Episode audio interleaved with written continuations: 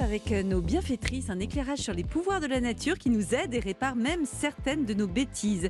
Et puis on va voir comment se rhabiller pour l'hiver. La grande mode, eh bien c'est la bouclette, la moumoute, la polaire. La chaleur va monter dans un instant sur Europe 1. Allez, on retrouve notre livreur Prime Vidéo. Niveau de haute volée aujourd'hui. Il prend l'ascenseur. Porte de droite, porte de gauche, passement de jambe. Ah Et il dépose le colis C'est du grand art Mais quel livreur Vous aussi, à l'occasion de la 20e journée de Ligue 1 Uber Eats ce dimanche, faites-vous livrer le match PSG Reims en exclusivité sur Prime Vidéo. Sympa de passer après mon dégât des eaux. Tu m'aides à nettoyer? Et voilà, et à pousser le canapé? et voilà. Et tu me prêterais de l'argent pour que je fasse les travaux? Avec votre contrat habitation en cas de dégâts des eaux, Telem Assurance vous indemnise en 48 heures seulement pour faire vos travaux vous-même. Et voilà, retrouvez nos solutions simples et faciles dans nos 300 agences ou sur telem-assurance.fr. Et en ce moment, 4 mois de cotisation offerts pour chaque nouveau contrat. Offre soumise à condition Telem Assurance, société d'assurance mutuelle régie par le Code des assurances. Europe 1, bien fait pour vous. Mélanie Gomez et Julia Vignali. Vous êtes sur Europe 1 de retour dans votre émission du matin qui vous veut simplement du bien. Nous avons été rejointes par nos deux bienfaitrices qui vont nous distiller leurs bons conseils. Bonjour Philippine Darblay. Bonjour. Ah, une chronique mode en pleine Fashion Week aujourd'hui, mais bien douillette celle-là, je crois. hein. Bien douillette et vous allez Vous n'avez voir, pas elle, vous, elle là, se hein, prend pas la bien tête. Hein. Exactement, on va avoir chaud et on est décomplexé. Bon, merci Philippine, on vous retrouve tout à l'heure. Mais avant ça, c'est Perrine Brami qui a des choses à nous dire. Bonjour Perrine. Bonjour Mélanie, bonjour, à tous. Alors, dans votre chronique consacrée à l'écologie, euh, vous avez décidé de nous parler des pouvoirs extraordinaires de la nature aujourd'hui. Oui, alors vous le savez, les arbres et les plantes produisent de l'oxygène et contribuent à rendre notre, notre planète plus vivable pour nous, les hommes et les femmes. Et ça, c'est qu'un exemple. Parmi tant d'autres, cette nature a des pouvoirs encore incroyables, Mm. insoupçonnés pour la plupart d'entre nous. Car oui, la nature peut nous aider et même nous sauver, tout du moins réparer les dégâts que nous causons sur l'environnement. Bref, cette nature peut nous rendre service à nous autres humains en cas de pollution, de destruction d'un milieu ou d'une éruption volcanique, par exemple, à condition de savoir utiliser ses super pouvoirs. Mais alors justement, comment cette nature peut-elle nous rendre service? Alors j'ai choisi trois exemples très différents qui mettent en scène des animaux très utiles. Si je vous dis que notre salut pourrait bien venir de moules, de chèvres ou encore de minuscules fourmis. On a changé de sujet, on n'est plus sur la fidélité. Ça hein, vous fait rire, ça vous étonne. hein. Alors on commence par les moules. Ces petits mollusques, ce ne sont pas seulement les stars des plateaux de coquillages et de crustacés, non. Elles ont aussi des capacités exceptionnelles de filtration. Mmh. Je vais vous parler d'une espèce de moule bien spécifique. Elles sont toutes petites, elles sont zébrées et elles vivent dans l'eau de la Seine, en Normandie, euh, du côté du Havre et un petit peu en amont.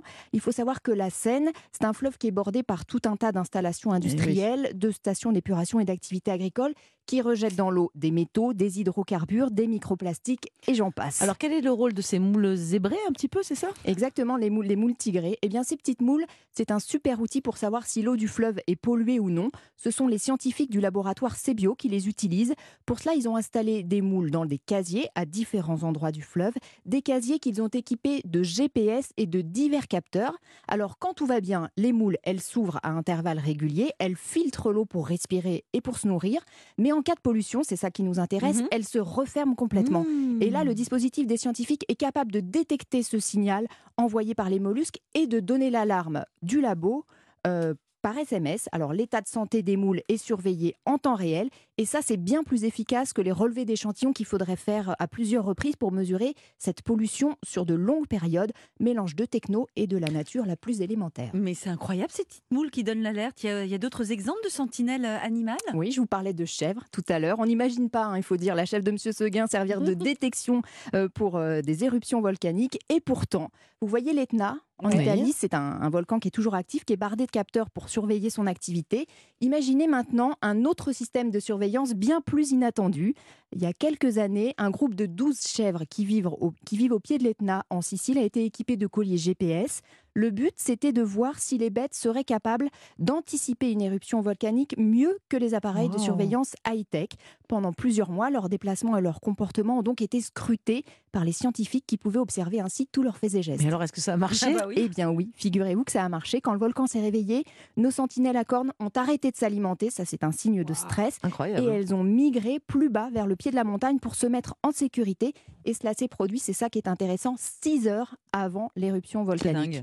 Alors de là à utiliser de, de simples chèvres à la place d'appareils sismiques ultra sophistiqués, On n'y est pas encore, hein, ça peut, il faut encore travailler, il faut encore faire des, avancer la recherche, mais ces sentinelles 100% écolo pourraient constituer un système complémentaire pour donner l'alerte en cas d'éruption volcanique, mais ça pourrait marcher aussi, pourquoi pas, en cas de tremblement de terre. C'est génial. Moi, je vais adopter une chèvre. Ouais. non, non, attendez, vous allez peut-être. euh, Il y a un euh, troisième exemple, oui, je crois. euh, adopter une fourmi parce que c'est votre troisième ex- exemple. ça prend moins de place dans la fantastiques. Qu'est-ce qu'elles peuvent faire pour nous, les fourmis? C'est des fourmis qu'on pourrait qualifier d'agronomes. Dans ce cas, les scientifiques se sont mis en tête d'utiliser ces petites bêtes pour réhabiliter un site dévasté. Là, ça se passe dans le sud de la France, près d'Arles, dans la plaine de Crau précisément. C'est une réserve naturelle qui est préservée donc et qui a subi une catastrophe écologique terrible. Nous sommes en 2009, euh, une canalisation rompt dans le sous-sol et 4500 mètres cubes de pétrole brut se déverse, une marée noire terrestre qui va ravager 5 hectares en plein cœur de la réserve. Ça fait franchement tâche. Et alors là, il y a deux solutions. Soit on dépollue façon traditionnelle en retirant toute la terre euh, polluée. C'est ce qui a été fait dans un premier temps, mais tout ça à grands coups de camion et de pelleteuse. Donc ça fait vraiment mauvais, mauvais genre dans une réserve naturelle. Et les fourmis pérines, elles ont servi à quoi alors? Eh ben, ça a été la deuxième solution, mais dans ce cas-là, une solution bio-inspirée, c'est-à-dire euh, fondée sur la nature. Une centaine de colonies de fourmis ont été introduites sur la zone, là où il n'y avait plus ni flore ni faune. Eh bien, pas n'importe quelle fourmi, c'était des, des fourmis dites moissonneuses. Pourquoi?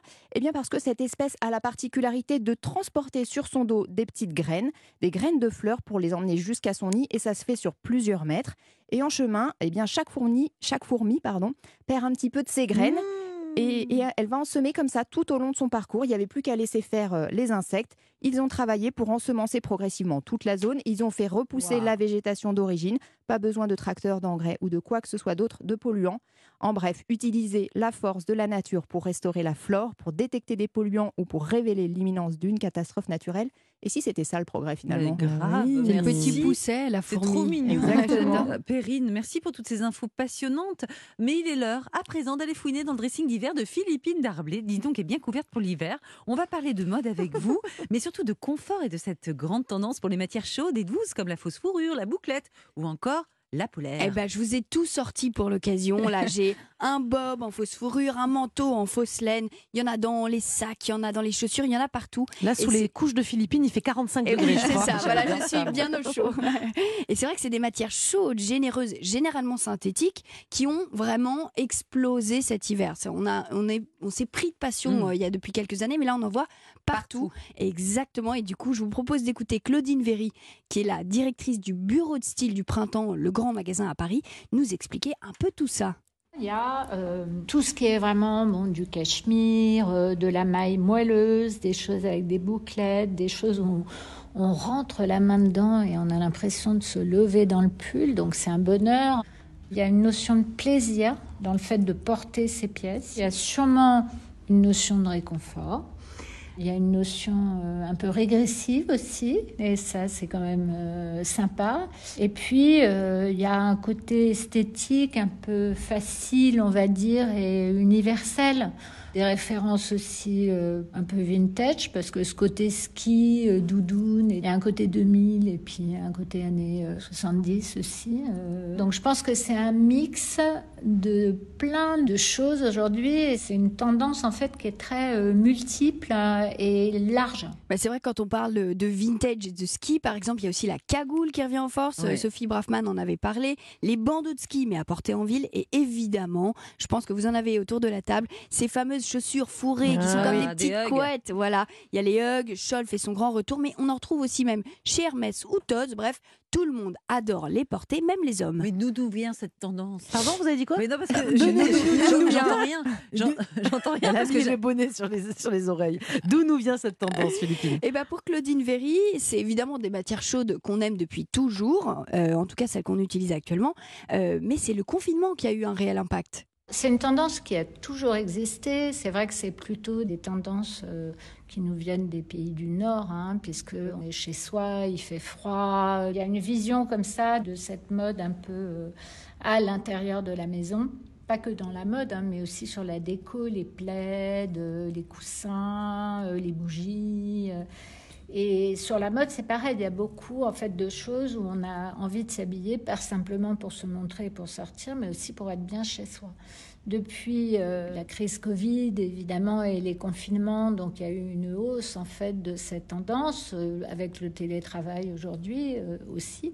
Mais c'est une tendance qui s'inscrit aussi dans une vision transverse puisque euh, toutes ces matières, on va les retrouver dans la rue et on va les mixer avec d'autres pièces. Bah oui, c'est ça qui est marrant en fait avec cette tendance, c'est qu'on porte des vêtements d'intérieur, dehors. Voilà, moi je trouve ça assez fun. Philippine, est-ce que vous avez une pièce coup de cœur? Honnêtement, j'aime beaucoup cette mode parce que je la trouve Mm. décomplexée, on peut s'amuser, mais vraiment j'ai eu un petit faible pour ces petites créations imaginées par la marque Lancel. Décrivez-nous C'est les petits sacs hyper Oh. mimi. Euh, je vais Tout vous en parler fourré, tout exactement. fourrure, tout tout doux, tout petit, tout mimi. Et en fait, c'est, euh, je vais vous en parler un tout petit peu plus après, mais je vous propose d'abord d'écouter Barbara Fusilo, qui est euh, la directrice de création de la marque, qui a donc imaginé ces sacs. Elle nous parle de ses inspirations. Pour moi, c'était plutôt euh, chalet de montagne à la fin des années 60. Et je m'imaginais un peu euh, ce côté vraiment très chic, euh, euh, très chaud, très élégant, mais un peu euh, revisité dans un côté créatif. Là aussi, c'est le choix de mixer de vrai cuir et de faux fourrure ou de tissu euh, synthétique. Vraiment, c'est un niveau hein, d'exploration créative euh, pour proposer quelque chose de différent. Donc voilà, pour vous décrire un peu mieux les sacs, alors il y en a un qui, qui s'appelle le macaron, qui est en forme de demi-lune, un tout petit, effectivement, qui ressemble à un demi-macaron. Oh. Très années 70 avec ce qu'on appelle du shearling synthétique, donc c'est un effet mouton. Et l'autre carrément, on dirait une énorme, une petite peluche plutôt, parce que c'est vrai qu'il reste petit, comme un coussin qu'on a envie de faire un câlin. À qui À qui on a envie de faire un câlin, évidemment. Bon, je sais pas pour vous, mais moi cette mode, je la trouve accessible. hein. On peut même porter une polaire des années euh, 80 et être fun. Et même les hommes peuvent s'y mettre, donc vive la mode décomplexée. Mais vous savez à qui j'ai envie de faire un câlin, moi? À vous, parce que là, vous êtes dans une espèce de, de manteau en Allez-y, bouclette. embrassez-moi. Incroyable Mais c'est génial, surtout que franchement, porter de la vraie fourrure, c'est pas la Perrine Brani qui Ah, est évidemment. présente dans ce plateau qui va approuver un truc pareil. C'est plus du tout euh, la tendance, c'est plus la société. Là, vous nous avez réchauffé le cœur. Oh Merci là beaucoup. là. Et je dis pas ça Merci. parce que Romain Desarbres vient de rentrer en studio. Lui aussi, parfois, il nous réchauffe le cœur. Ça dépend des informations qu'il nous délivre. En tout cas, merci Philippine. On vous retrouve bientôt dans l'émission avec euh, d'autres euh, tendances à décrypter. Il est presque midi et donc euh, notre émission touche à sa fin. J'espère que vous avez passé un chouette moment sur Europe 1. On vous retrouve bien sûr demain à 11h. Et Mélanie, quel sera notre sujet du jour? On va plonger dans le grand bain demain. On va mettre le poisson et les produits de la mer à l'honneur. Cabillaud, truite ou saumon, même si on en mange trois fois moins que de la viande, le poisson est un incontournable de nos assiettes et il est réputé excellent pour notre santé. Donc en papillote, au four ou même cru, on va apprendre à bien le choisir et à bien le déguster. Hum, ce sera gourmand demain. Mais pour le moment, place à l'info sur Europe 1 car à suivre, c'est Europe Midi avec vous, Romain Desarbres. Quel est le programme? Dans Europe Midi, on va parler à nouveau de la guerre en Ukraine. Euh, deux informations, tiens à retenir. Euh, Celle-ci, tombée il y a quelques minutes, la chef de la diplomatie française, la ministre française des Affaires étrangères, Catherine Colonna, est actuellement à Odessa, dans le sud-ouest de l'Ukraine. Donc la représentante, la chef de la diplomatie française, se trouve sur le territoire ukrainien, à Odessa, donc au bord de la mer Noire. Première information. Deuxième information, bah, Désormais, les Ukrainiens réclament, après des chars, des avions aux Occidentaux et nous réclament, à nous, euh, Français notamment, des avions. Est-ce qu'on va leur envoyer des rafales? Est-ce qu'il faut leur envoyer des rafales? On va euh, revenir sur ces informations puis on va en parler avec euh, le général Paloméros. Le général Paloméros, c'est, j'allais dire, c'est pas n'importe qui. Ça, je vous le, je vous le confirme, c'est l'ancien chef d'état- d'état-major de l'armée de l'air, commandeur suprême de l'OTAN. Il sera avec nous dans Europe Midi. Vous appelez le 3921 si la situation vous inquiète. On va en parler, on va euh, couvrir toute l'actualité ukrainienne dans Europe Midi. Voilà, à tout de suite. Eh bien, merci beaucoup, Romain. À tout de suite.